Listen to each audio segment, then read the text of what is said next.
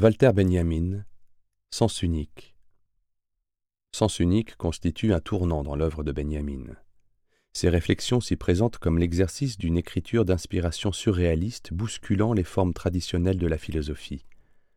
Avec cet ensemble de textes courts, Benjamin livre une critique de la société allemande traversée par l'expérience de l'inflation.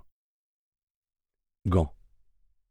Dans le dégoût pour les animaux, la sensation dominante est l'angoisse qu'en les touchant on soit reconnu par eux. Ce qui s'épouvante ainsi profondément dans l'être humain, c'est l'obscure conscience qu'en lui-même est en vie quelque chose de si peu étranger à l'animal qui suscite le dégoût que celui-ci pourrait le reconnaître. Le dégoût est toujours originellement un dégoût du contact. Même la domination de ce sentiment ne fait que l'outrepasser par le geste d'un saut au-dessus de lui et au-delà de lui.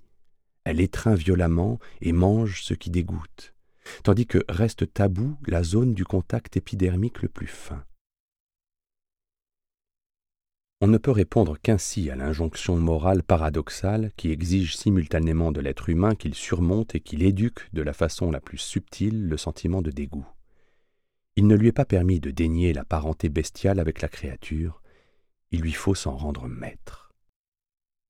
Armes et munitions. J'étais venu à Riga rendre visite à une amie.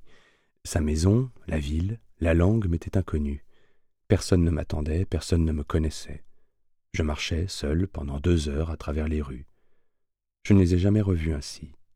Du portail de chaque maison jaillissait une flamme, de chaque pierre d'angle fusaient des étincelles, et chaque tramway arrivait avec le fracas d'une voiture de pompiers.